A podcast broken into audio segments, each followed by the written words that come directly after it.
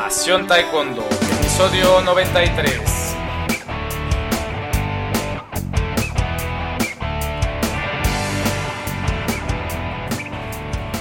Hola apasionados del taekwondo, ¿cómo están? Bienvenidos a un nuevo programa de nuestro podcast Pasión Taekwondo, el programa para todos los enamorados, apasionados del arte marcial del puño del pie, del arte marcial de los golpes y las patadas del el taekwondo.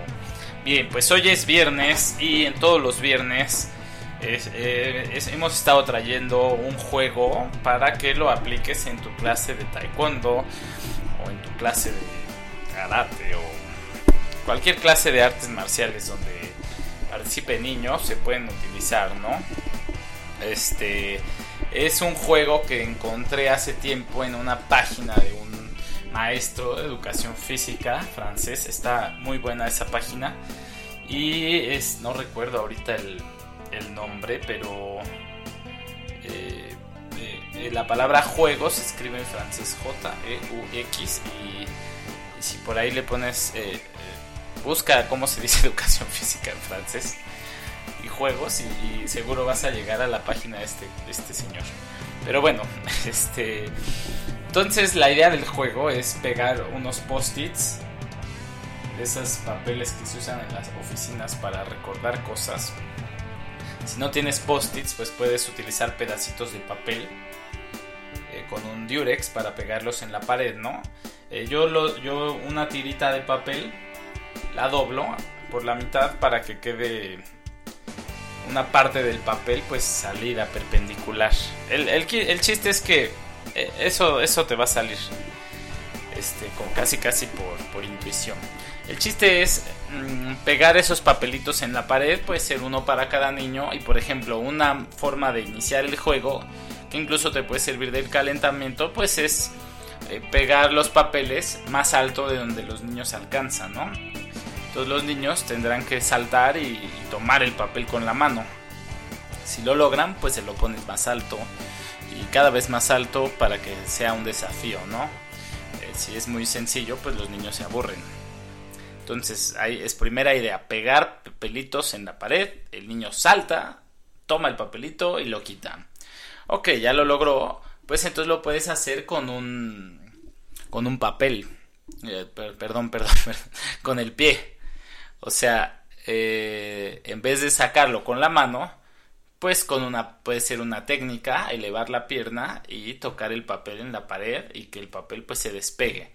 O por ejemplo eh, eso yo lo hago más al principio este antes de, de que empiecen a hacerlo con patadas un poco más abajo el papelito a la altura de la cintura, de la rodilla, pero que lo tomen con los con los pies, con los dedos de los pies, así usándolos como manos, ¿no? Eso pues es un ejercicio que requiere mucha fuerza y también requiere cierta motricidad fina, ¿no? En los dedos de los pies, algo que no que no mm, estimulamos tanto quizás. Entonces, este, pues los niños tienen que sacar ese, ese papelito usando los dedos de los pies como pinzas. Eh, se entretienen mucho los niños y pues eso es muy estimulante y muy eh, demandante, ¿no? El, ejercicio. Este, y bueno, eh, mientras estaba preparando el juego de esta semana, todavía no lo pruebo, que es, fue este juego. se me ocurrieron otras ideas con las que se puede experimentar, porque siendo estrictos, la verdad es que esto no es un juego, ¿no? Es un simple ejercicio. Eh, no hay, no, no, tiene ciertas características que tienen los juegos de, de ser como pues esa parte lúdica, esa parte de incertidumbre o de competencia o de cooperación. Pero bueno, para transformarlo en un juego podemos pegar muchísimos papelitos en la pared y poner un tiempo y a ver quién saca más, ¿no?